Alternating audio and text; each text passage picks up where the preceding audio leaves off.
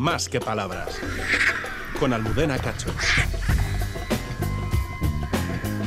Buenos días, Almudena. Egunon Euskadi. Oímos la sinfonía bulliciosa y, por qué no decirlo, bastante escandalosa que causa la concurrencia de una bandada de aves en el momento de su amaicetazo. Son audibles distintas vocalizaciones, tonos broncos y algunos sonidos ásperos, todos característicos del carroñero más social que tenemos en Europa, el buitre leonado. Aunque solo apreciamos parte de su magnífico repertorio, cabe comentar que estamos, sin lugar a dudas, ante un mago de la palabra, un auténtico locutor de doblaje, un espécimen capaz de manipular su voz dentro de unos márgenes para adaptarla a las distintas circunstancias o requerimientos que conlleva su día a día. Un carroñero que ha nacido para impostar la voz, para emitirla en más de una docena de vocalizaciones diferentes de significado concreto. El buitre leonado posee uno de los léxicos más complejos que reinan en el mundo animal, mucho más que cuando escuchamos los sonidos emitidos por otras especies de aves, como los loros, esos citácidos del Nuevo Mundo, de sobra conocidos por la complejidad de sus comunicaciones vocales.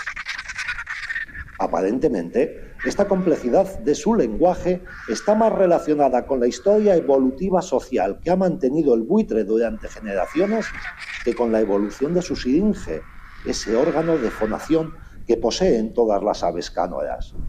Realmente, sus capacidades cognitivas son de alto nivel y al parecer están estimuladas por esa red de relaciones sociales mantenidas durante miles de años en lo que se ha venido a llamar la hipótesis de la inteligencia social.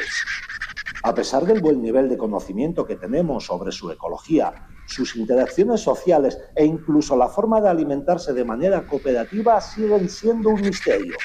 Como todo ser vivo, desempeña un papel importante en el mantenimiento del equilibrio de la naturaleza, pues se alimenta de cadáveres, recicla nutrientes y minimiza la propagación de enfermedades potenciales para el ser humano. Al contrario de lo que parece, a la hora de comer, los buitres son muy republicanos y se reparten la comida de manera compensada. Esto lo hacen gracias a los dos semáforos que presentan en el pecho, dos zonas sin plumas de forma redondeada y situadas encima de las clavículas que le informan de si el compañero ha comido o no lo ha hecho. Es fácil de comprobar cómo la vida del buitre leonado está llena de curiosidades, siendo este mes, el mes de enero, un buen momento para descubrirlas. Durante estas semanas veremos formarse las parejas, volando en lo alto del cielo, en paralelo, ala con ala, y realizar su sencillo cortejo social. Después, si todo va bien, será abril cuando nazca el pollo, un retoño que tras cuatro meses efectuará su primer vuelo que lo llevará en un extraño viaje de ida y vuelta hasta África, como si de una prueba de vida o de graduación se tratara. Un camino lleno de trampas puestas voluntaria o involuntariamente por el ser humano. Y allí será, en el Sahel africano, donde permanecerá de dos a cuatro años para luego regresar a casa con la lección de vida aprendida y empezar así a perpetuar a su progenie, apareándose de por vida e incubando su único huevo entre esos salientes cornisas y cuevas que conforman nuestros cantiles rocosos de Euskadi.